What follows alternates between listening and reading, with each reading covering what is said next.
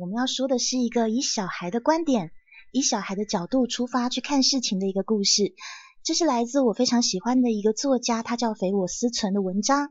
故事的名字叫做《花好月圆》啊。每次听到《花好月圆》的时候，我就有那种很古典的想法。但这并不是一个古典的文章啊，并不是一个古风文章，它其实就是一个单纯的现在的小孩看事情的角度的一个故事。那我们的故事现在开始。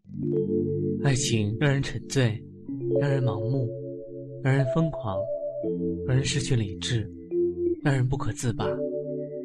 到底什么才是爱情的真面目？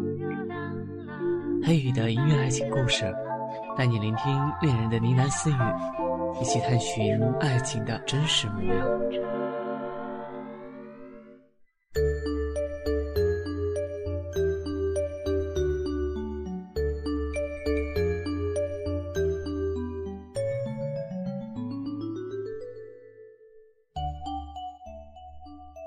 月圆这四个字真是俗气。我跟爸爸说过一次，他完全没有放在心上。他说：“小孩子你懂什么啊？”可是我不是小孩子，我已经七岁了，我念二年级。但是我爸完全不尊重我。每天放了学以后，我照惯例到花好月圆四楼他的办公室去，或者做作业，或者做完作业吃东西。或者吃完东西睡觉。我发现别人开夜总会不是叫帝都就是叫豪门，只有我爸开夜总会叫花好月圆，俗气的要命。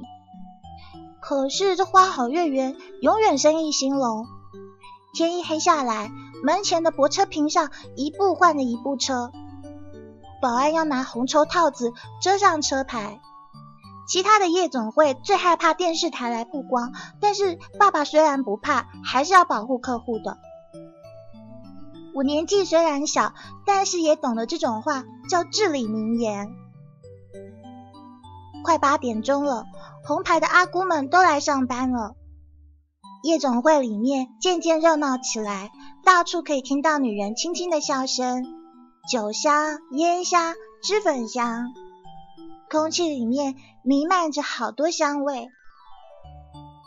我到餐厅吃了东西上来，在走廊里遇到了吉娜，她捏着我的脸叫我小帅哥。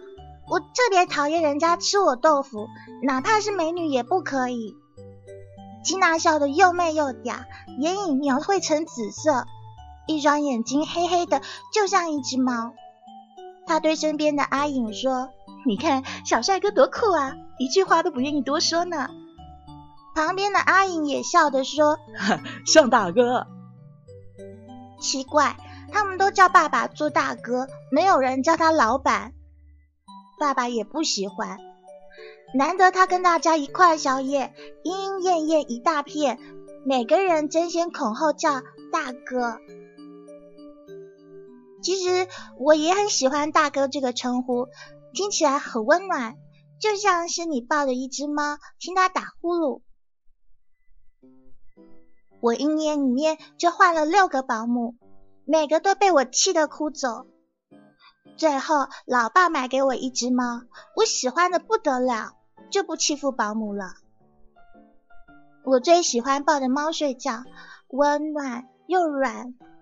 半夜醒来，看到它炯炯发光的眼睛，啊！就像两颗宝石，亮晶晶，好安心。有一次，我的同学汪子君问我说：“你为什么不喜欢你们家的保姆啊？”我很老实的回答他说：“他们又不是美女，我为什么要喜欢他们？”汪子君呆了好半晌，又惊又羡的望向我。其实。我们一样十七岁的男孩，他绝对说不出这样的话。他特别佩服我。其实我是跟爸爸学来的。有一回，我听见他对欧阳说：“女人呐，色相是最要紧的。”他说的色相就是外貌，这我懂。爸爸不知道换了多少女朋友，每个都漂亮的不得了。像现在那个大眼睛、长头发、皮肤白，哎呦，一笑就不知道有多像神仙姐姐刘亦菲。可爸爸照样不喜欢他，很少有女人可以讨爸爸欢心，爸爸太难伺候了，跟他在一起啊，苦的要命。可是呢，我没得选啊，因为我是他儿子嘛。有一段日子，我甚至怀疑我爸是不是喜欢欧阳，因为他们两个都不太把女人放心上。欧阳是爸爸最亲近的人，爸爸不在的时候，生意的事情都是欧阳在打理；爸爸在的时候，还是大部分都是欧阳在处理。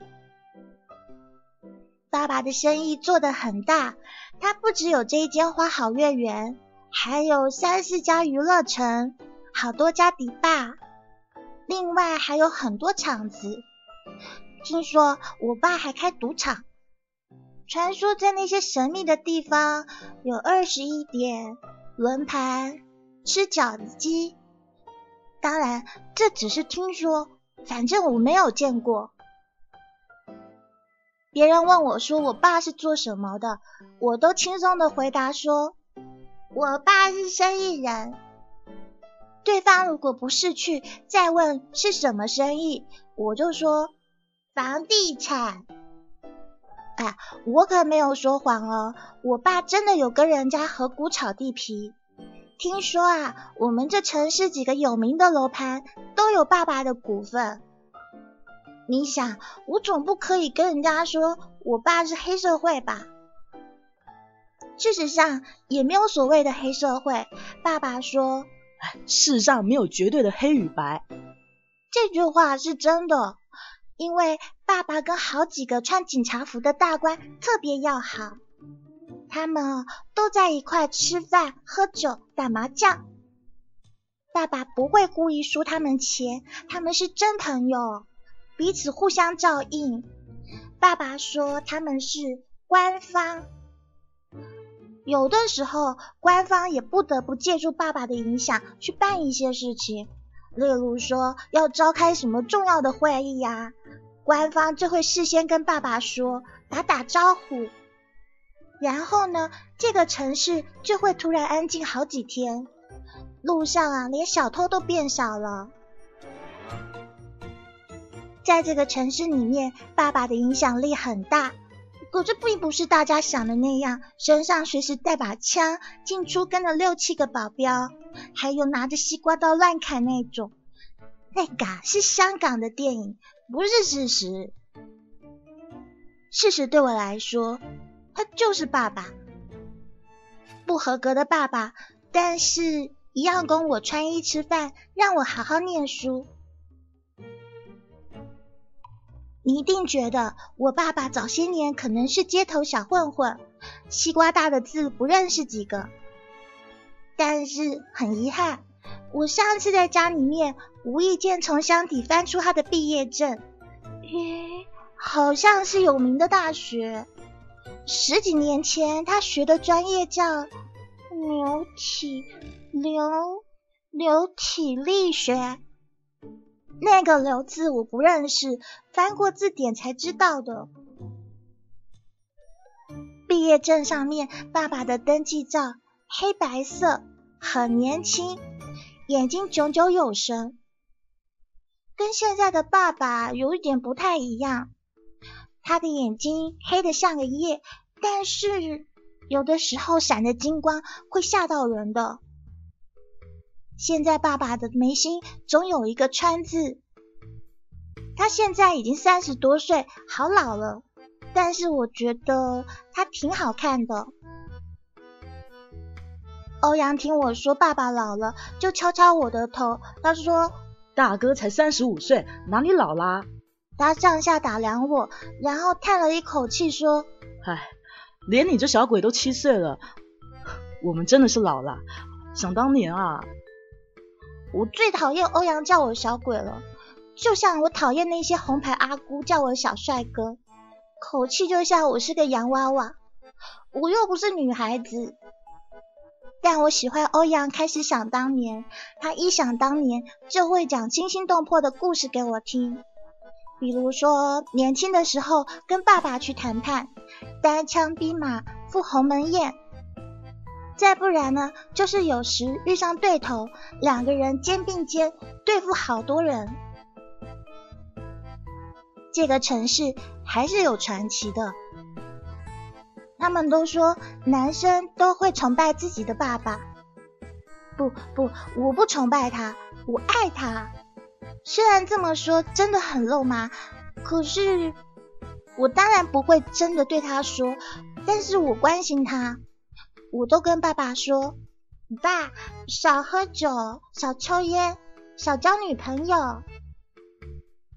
爸爸会皱着眉瞪我半晌，然后哈哈大笑。我很久没有看他那样笑过了。他笑完了就会叫我滚蛋。你不要以为爸爸在骂我，他高兴起来就喜欢骂人。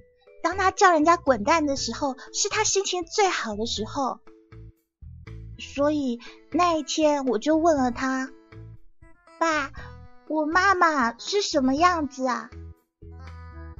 结果爸爸毫不犹豫的说。啊，我不记得了。他骗人！爸爸记性超好的，四年前在他夜总会做过的小姐，他都记得名字，怎么会忘了我妈妈是什么样子？可是他要骗人，我也没有办法。家里面连照片都没有。我在家里面翻箱倒柜，除了爸爸的毕业证，什么都没找到。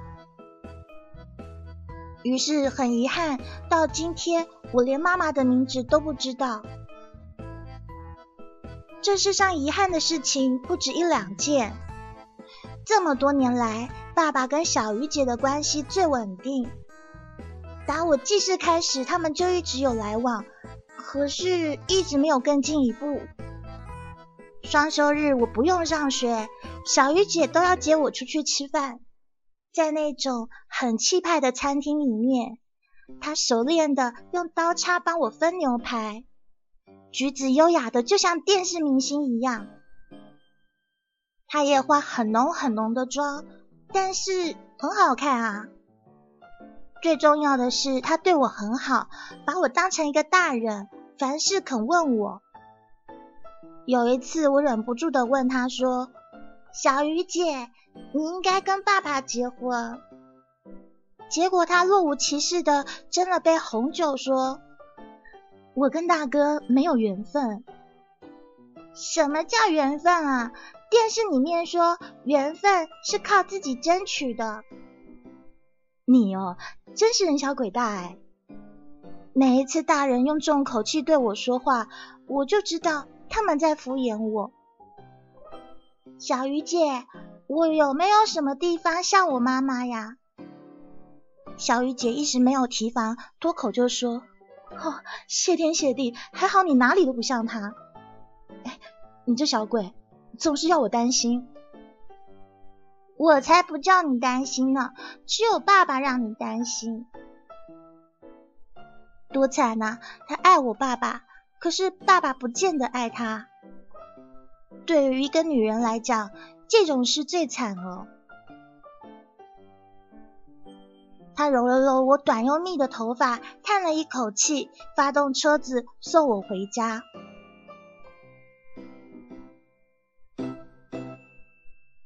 今天一定是不寻常的一天。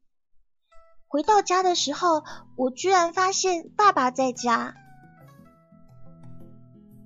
爸爸看到了小鱼姐，还是像平常一样。小鱼姐跟他说：“今天小伟很乖，胃口又好，他一个人呐吃掉大半颗的牛排。但是爸爸有心事，我看出来了，小鱼姐也看出来了，就走了。爸爸喝过酒，餐桌上有一瓶打开的酒，那图案我认得，听说这种酒贵的要死。”电视正在放《没头脑与不高兴》，那两个年纪跟我相仿的小学生似乎无所不能。虽然他们老是搞砸事情，但是乐此不疲，一出接一出的闹下去。我看得累了，最后抱着猫咪睡着了。醒来的时候已经是夜里了，家里面只剩下我和猫，保姆去给我买东西吃了。客厅是一副大幅的落地窗，我们家在二十九楼，因为是顶楼，还附带小小的空中花园。爸爸喜欢高的地方。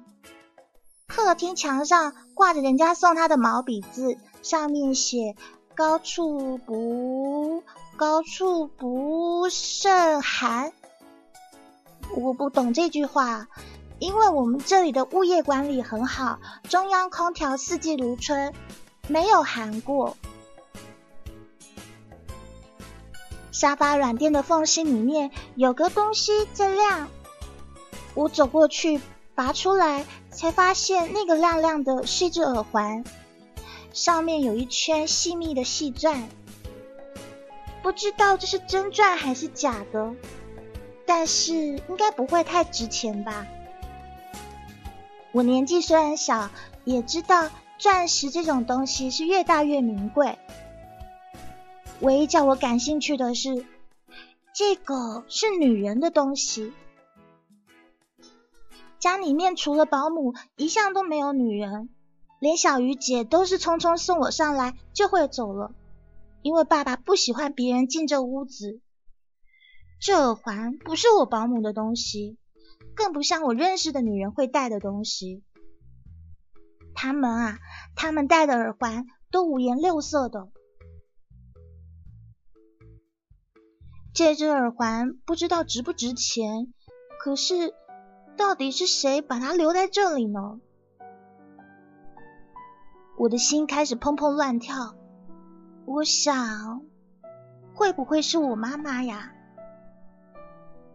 虽然我从来没有见过他，可是我还是很想他，因为每个人都有妈妈，就我没有。我不觉得自己可怜，我我只是想知道他是什么样的人。我决定把这耳环藏起来，当做一种神秘的纪念。不管是不是我妈妈来过留下的，它都会变成我一个小秘密。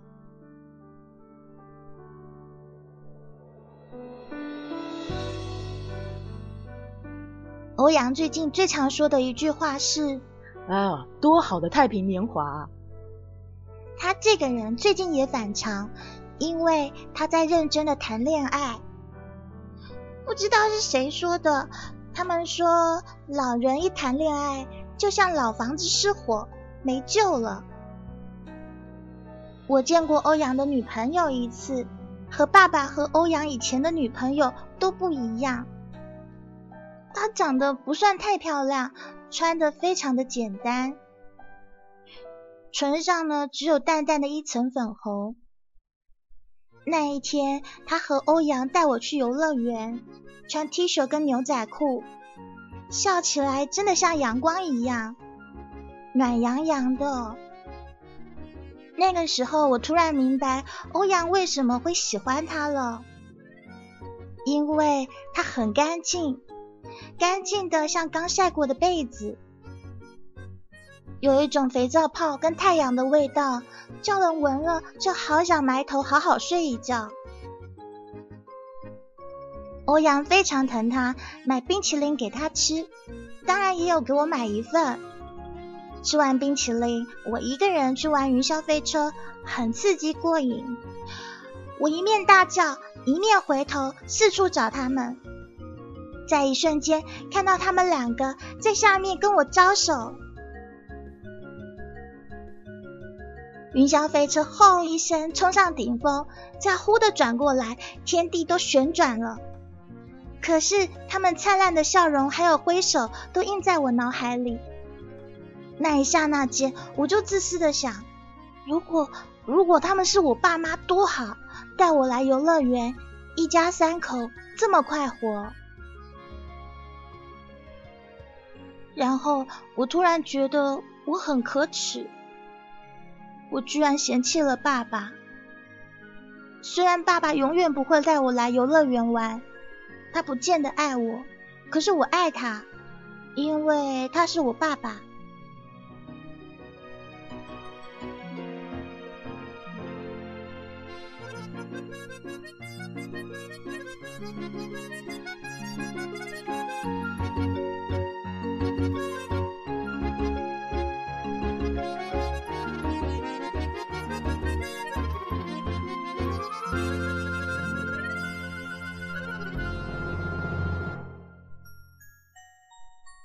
有一天，欧阳决定他要退休了，用他们的话叫做“金盆洗手”。我虽然一直觉得欧阳很老，可是我也没有想到他已经老到可以退休，因为我们班的张老师到六十岁才退休呢。那一天晚上，我照例在那边写作业，欧阳跟爸爸在报账，他们一面对账簿，一面抽烟。我正在算加减法，忽然听到欧阳对爸爸说：“大哥，我打算不干了。”然后他声音里面好像有那么一点歉疚：“对不起，大哥，我想结婚了。”爸爸的声音很轻松。爸爸说：“啊，好啊，这是好事啊，恭喜你。”欧阳觉得很难过。因为当年是爸爸带他出生，他觉得自己失了义气。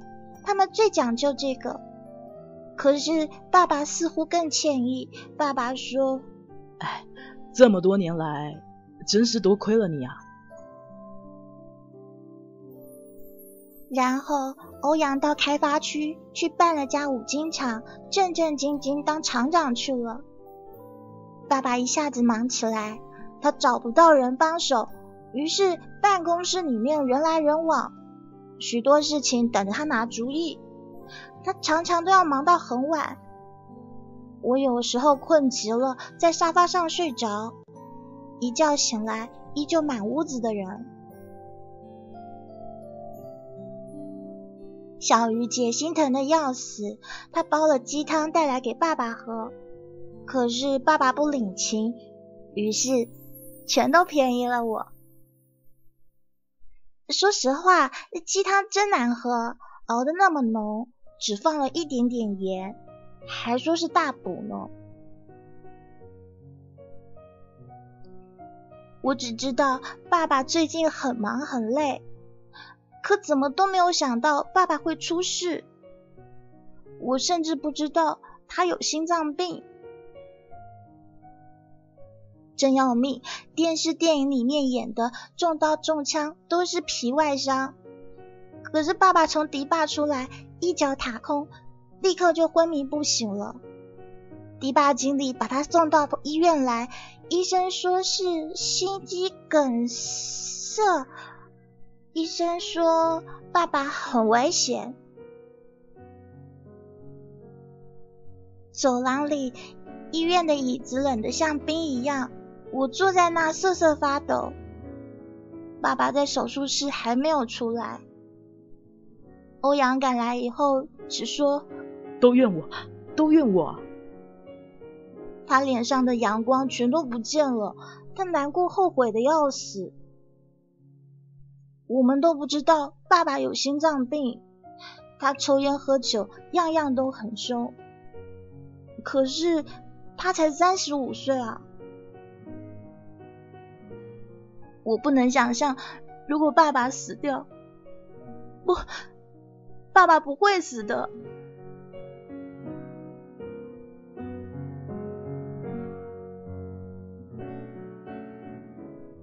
手术听说很成功，可是第二天就出现了并发症，医生说的我都听不懂。可是闻讯而来的小鱼姐拿手堵着嘴，然后掉眼泪了。欧阳的脸木得像个墙，我想爸爸一定不好了。爸爸一直发高烧，他们说是败血症。欧阳说就是血坏掉了，那一定没得救啦。我用手捧着脸，我几乎以为自己要哭了。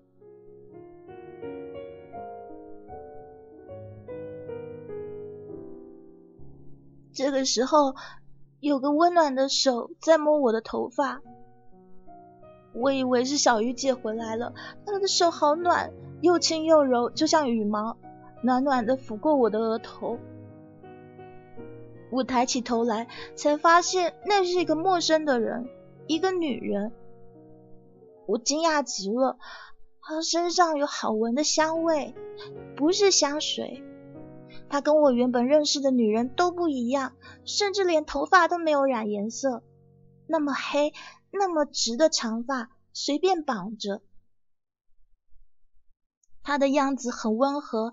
他说：“你一定是小伟了。”妈妈，我喃喃的叫了一声：“这一定是我妈妈。”如果我不是在做梦，每一次做梦的时候，妈妈也是这个样子。那个人红着脸说：“我不是你妈妈。”我听了难过极了。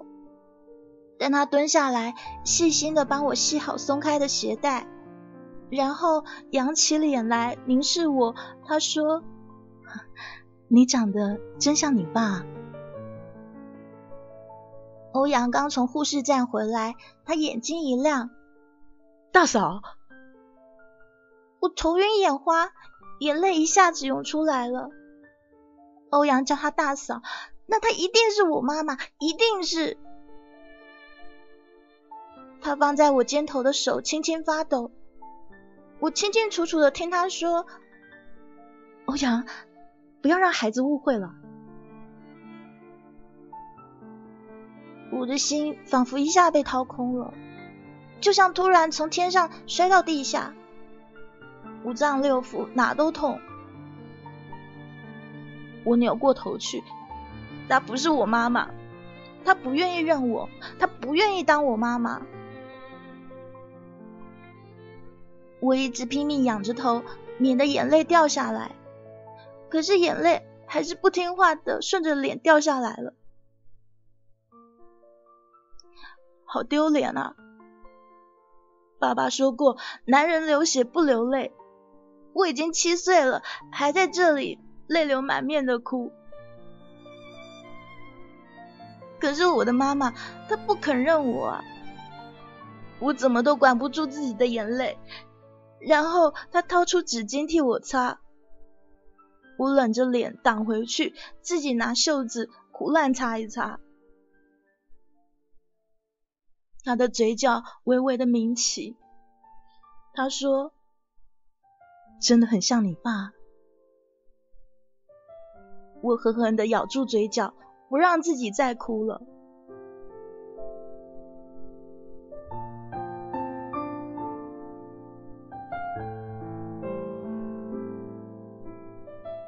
小鱼姐替我买了汉堡跟牛奶回来，见到这个女人的时候，她手里的东西全掉在地上，牛奶白花花的，溅得满地都是。他就这样怔怔的瞧着那个女人。我和小鱼姐真是伤心人对伤心人啊！爸爸一直昏迷不醒，病危通知书下了一份又一份。欧阳在医院跟公司之间跑来跑去，那个女人每天都来，可是我不再理她。小鱼姐称呼那个女人季小姐。我才知道她姓季，她对小鱼姐很客气，小鱼姐对她也很客气。女人真是很奇怪的动物，小鱼姐明明嫉妒她嫉妒的要命，还装出一个微笑。那个女人呢？他明明不要爸爸了，不要我了，还天天到医院里面来。哦，对了。那是因为爸爸快要死了，我一想到这里，眼泪就忍不住又要掉下来了。爸爸住在特别病房，外头有个套间。夜里，我迷迷糊糊的在沙发上快要睡着了，突然间，我听到季小姐在远处说：“别吵醒了小伟。”听到这个，我一下子都清醒了。他轻轻的关上门，而我从沙发上爬起来，悄悄的把门重新打开一条缝，眯着眼睛往外瞧。我一定要知道他有什么事情想瞒住我。我看到那个季小姐和一个漂亮的女人在说话。那个女人真是漂亮啊！我长那么大，美女也见了不少，可是这么漂亮的女人还是第一回见。她的眼睛又黑又亮，就像世上最漂亮的黑宝石，在灯光下隐隐发着光。那些美女都像猫，可这个漂亮女人像一尾狐，尖尖的脸真是像。她嘴角扬起，那笑容里面透露着我看不懂的情绪。她说话了：“季美云啊，你跟大哥都离婚十年了，难道想回来替我儿子当后娘啊？”这，我到底听到了什么？这一切一定不是真的，是我在做梦吧？季小姐的声音还算镇定，她说：“不错，小伟是你儿子，可是你离开他那么多年，现在回来要做什么？你自己心里最清楚。”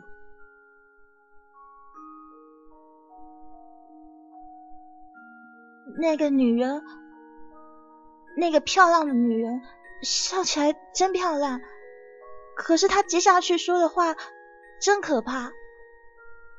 我当然要回来啊！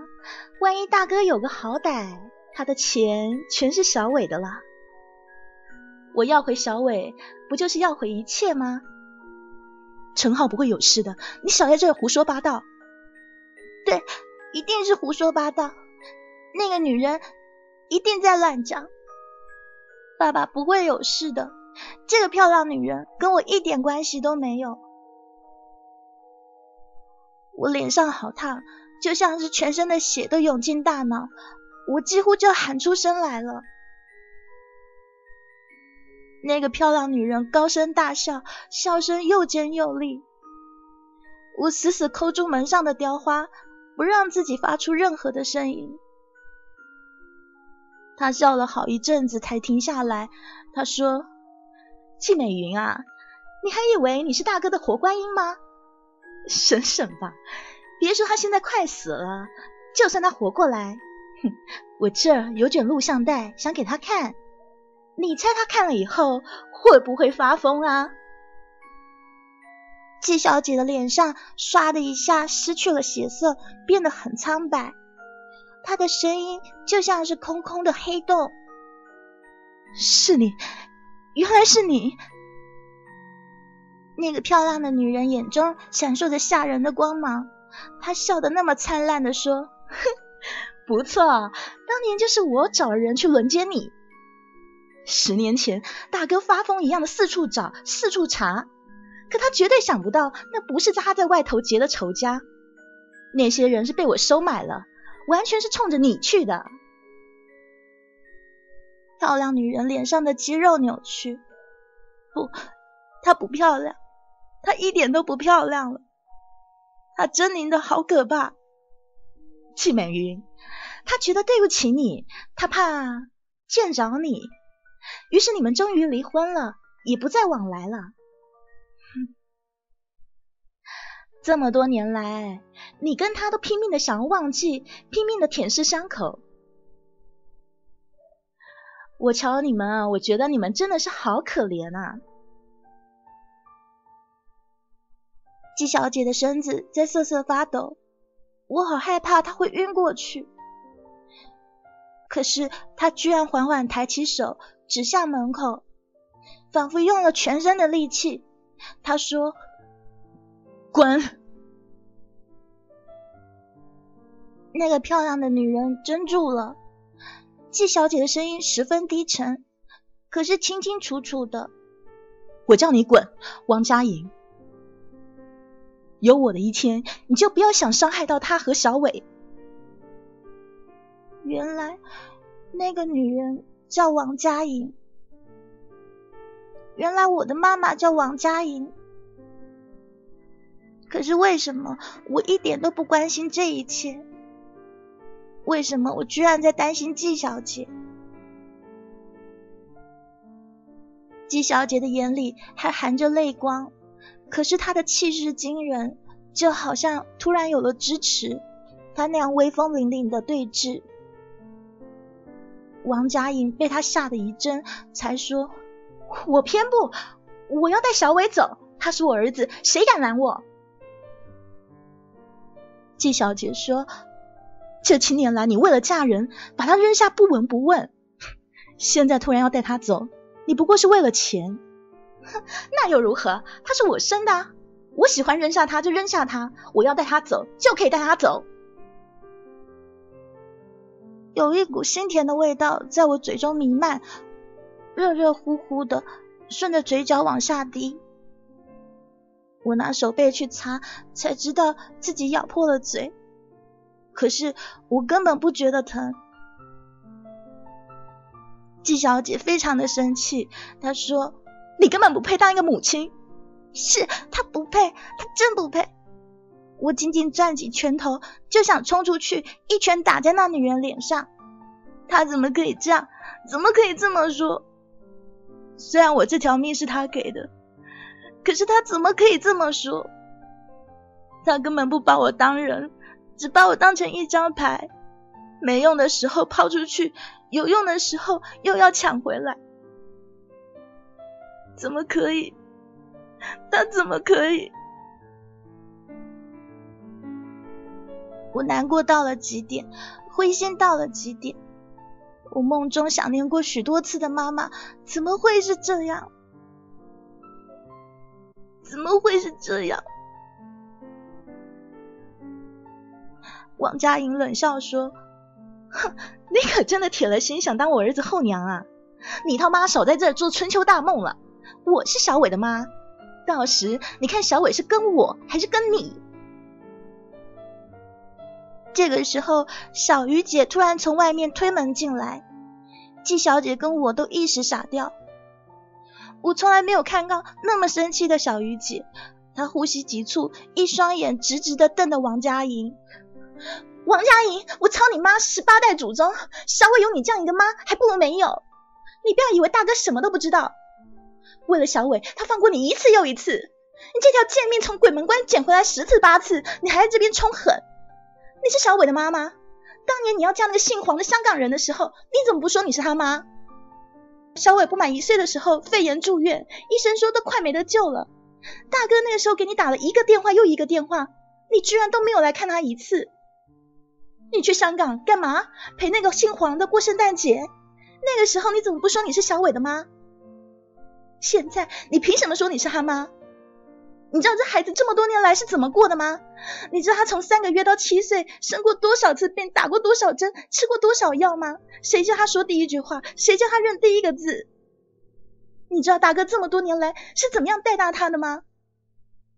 你你凭什么说你是小伟的妈？他一口气说了这么多，胸膛剧烈的起伏。季小姐不由得伸出手去，紧紧握住他的手。小鱼姐也紧紧握住季小姐的手，她咄咄逼人，就像一只发怒的狮子。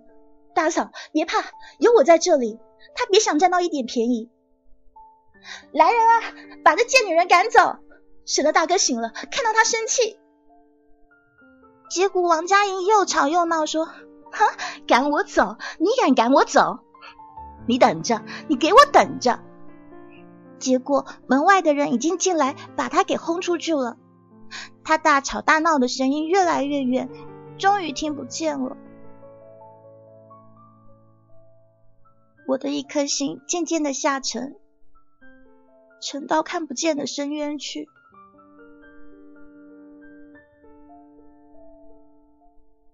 我在黑暗里无声的掉眼泪，从来都没有想到真相居然是这样。虽然欧阳说过，生活是很残忍的事情，可是我的妈妈，她怎么会是这样呢？我摸索着走回沙发去，拿薄薄的毯子蒙着头，不断的掉眼泪。我想，我还是死了好。我的妈妈是这样的一个人，她不要我，过了这么多年，听说爸爸要死了，你又过来要带我走。不对，他不是要带我走，他要的不是我，他要的是爸爸的钱。眼泪沾湿了毯子，冰冷的贴着我的脸，那么冷，就像爸爸的手那么冷。我想，如果爸爸死，我也死掉好了。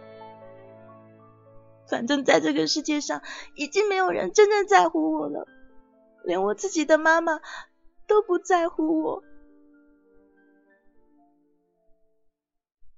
我不知道哭了多久。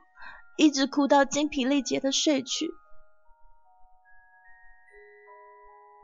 季小姐进来的时候，我还是醒了。她在黑暗中静静的凝视我。我听到他最后轻轻的叹了气，然后就进去看爸爸了。我悄悄的翻身，他一动不动伏在爸爸的床前。我听到他声音很轻、很微、很小，他叫着爸爸的名字：“陈浩，陈浩，我求求你，我从来都没有求过你，你一定要醒来，为了小伟，你要醒来，没有人可以替代你，我不能，欧阳不能，小鱼不能，你一定要醒来。”他伏在那里那么久，那么久，我想他一定是哭了。万幸的是，三天以后，爸爸终于从昏迷中醒了过来，他闯过了这一关。当他看到季小姐的时候，爸爸的眼睛突然变亮了。就像是突然看到举世无双的稀世珍宝。那个时候，我明白了，爸爸不是对女人不放在心上，他是心里面真正爱着一个人。当一个人真正爱上另一个人的时候，那么全世界再美的女人，他都不会放在心上了。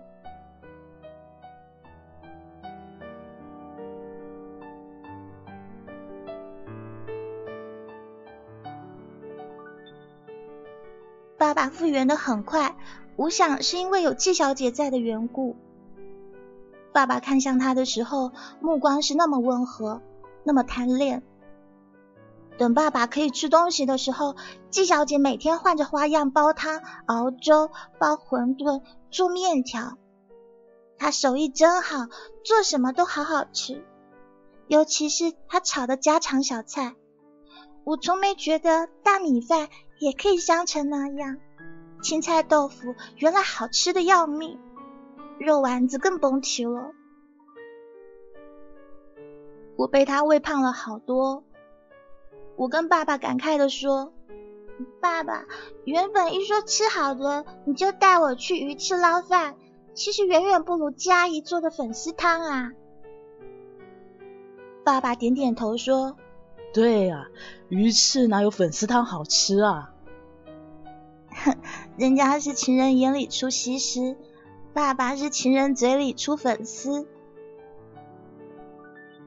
我想我们两父子完了，胃口都被季小姐给惯坏了。爸爸出院的时候已经是秋天了，季小姐、欧阳、小鱼姐还有我陪着爸爸。家里面从来没有那么热闹过，连保姆跟钟点工都忙坏了。过了一会儿，欧阳的女朋友也要来了，他们打算新年的时候结婚。欧阳高兴极了，瞧他那小样，老人一谈恋爱，果然就像老房子失火，没救了。虽然爸爸终于安全，可是我伤心了。我觉得我再也回不到从前的我了。我的妈妈，她，她……一想到这个，我的心就像空了一个大洞，不知道拿什么才可以补好，难受的要命。小鱼姐一个人在阳台上抽烟，我走出去陪她。我和小鱼姐真是伤心人对伤心人啊！小鱼姐，你是一个好女人，你一定会遇上好男人的。我已经遇上那个好男人了。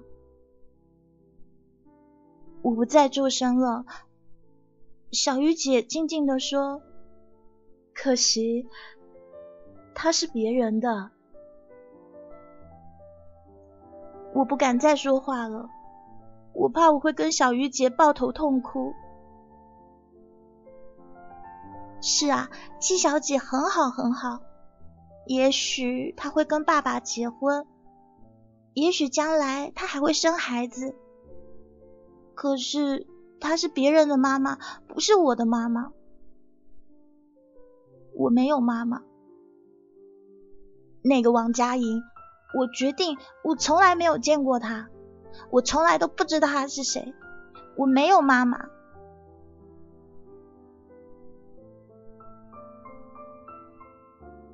爸爸大病一场以后，像是看开了许多事情，他把好多生意都结束掉。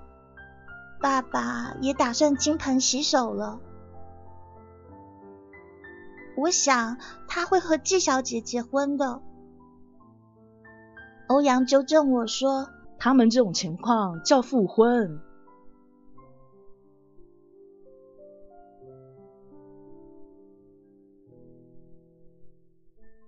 今年的圣诞节热闹极了，花好月圆举行假面派对。舞池里挤满了人，金色的、银色的面具，华丽的衣裙，还有人穿着羽毛做的衣服，真的很像一只滑稽的大鸟。到处都是笑声，还有喜悦的海洋，每个人都好开心啊！我想不会有很多人知道，爸爸今天签字把花好月圆卖给另外一家公司了。我玩了一会儿，没看到季小姐，走出去才看到他和爸爸在露台上说话。他们离得很近。季小姐说：“这一间花好月圆，你最花心思，何必连它都要卖掉呢？”真正的花好月圆我已经有了，还要它做什么？真甜蜜呀！他们终于接吻了。我在电视上看过很多次，爸爸的手环着他的腰，他的脸颊就像红玫瑰一样。看，这就是爱情。哦，少儿不宜，我自觉的上楼去了。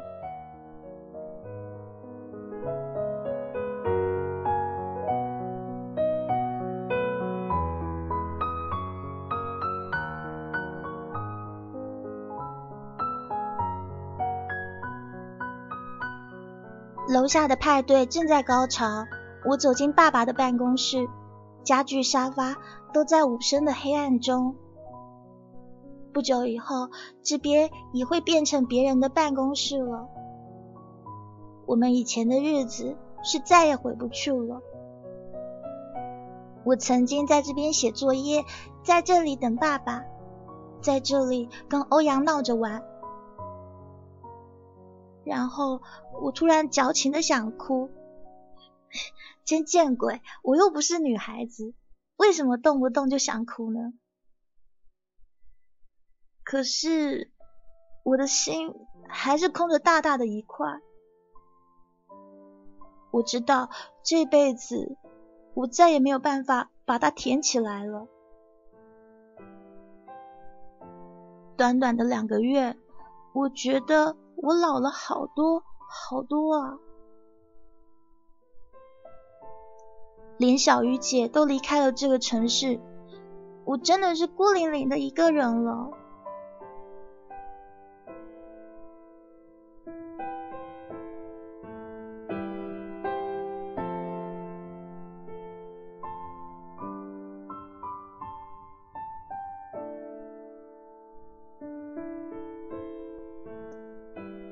我蜷缩在沙发上，默默的从口袋里面掏出一样东西，是那一只精巧的耳环，密密的碎钻在窗口漏进的灯光下偶然一闪，它就像眼泪一样。这个或许是季小姐的东西，或许是哪个不知名的女人的东西，更或者是我妈妈的东西。妈妈想到这两个字，心口的痛就像是要把小小的我给撕开来。从来都不觉得自己这么幼小，我原来只是一个小孩子，我原来这么想念我妈妈。原来我和天下所有的小孩一样，只是想着妈妈，妈妈。可是。我没有妈妈。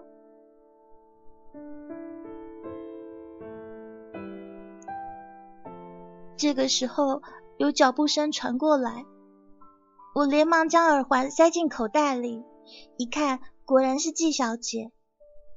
你怎么躲到这来了？她的声音温柔又好听，当她的孩子一定幸福的要命。然后，我就忽然。突然止不住的哭了，他蹲下来抱住我，迟疑的说：“小伟，有一件事情我不知道要怎么说。”我呜咽了一下，问他：“你要跟爸爸结婚吗？”他说：“其实。”他局促不安的看向我，他的脸又红了，说话起来结结巴巴的。他说：“你不要怪我，小伟，其实我一直瞒着你。”我屏住呼吸。小伟，其实我就是你妈妈，我生了你。可是又和你爸爸离了婚，把你抛下这么多年，没有照顾你。我知道我错了，我不是一个好妈妈。我和你爸爸商量过了，我坚持还是要告诉你，小伟，对不起，你可以原谅妈妈吗？我看向他。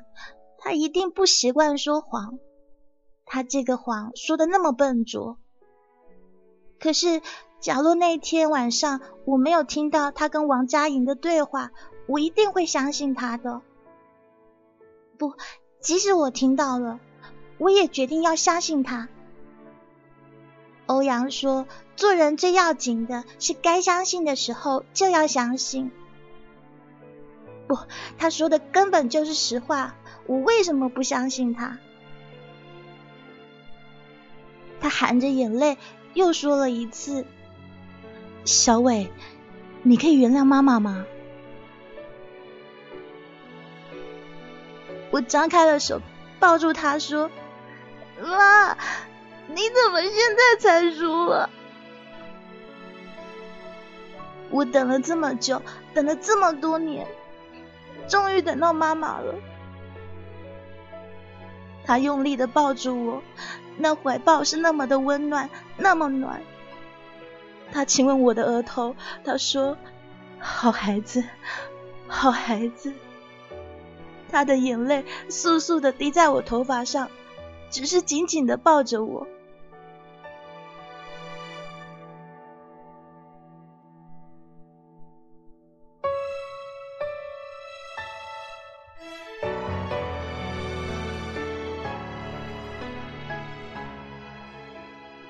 当窗外传来蹦蹦的闷响的时候，黑色的天幕上绽开一朵一朵璀璨的烟花，那么的绚丽，那么的美丽。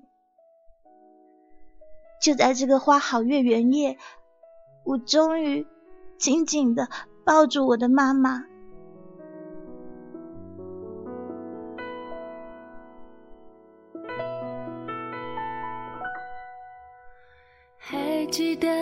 小小年纪，松开我的手，迷失的你，在人群里看见你，一边哭泣，手还握着冰淇淋。有时候难过生气，你总有办法逗我开心，依然清晰。回忆里那些曾经有没有觉得我今天讲话特别的快啊？不是因为学小孩子的关系哦，是因为这篇文实在字太多了，一万两千字啊！你觉得我刚刚有说那么多字吗？我当然我有省略掉一些，有稍微删减掉一些，还好有讲完，我好担心讲不完呢。这是我们今天的故事《花好月圆》，来自肥我思存的文章。肥我思存呢是我非常喜欢的一个作者。如果说呢你喜欢黑羽故事里面呃讲过的这些故事的话呢，你也可以去搜寻这些作者的作品，然后实际上呢去支持他们。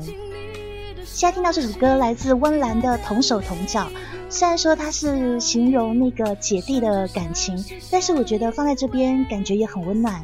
别忘记之前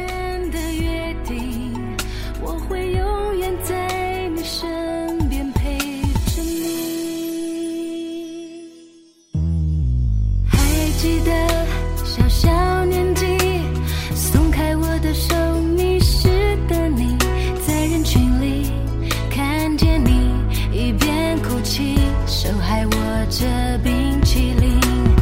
有时候难过生气你总有办法逗我开心。依然清晰回忆里那些曾经有笑有泪的光阴我们的生命先后顺序。同个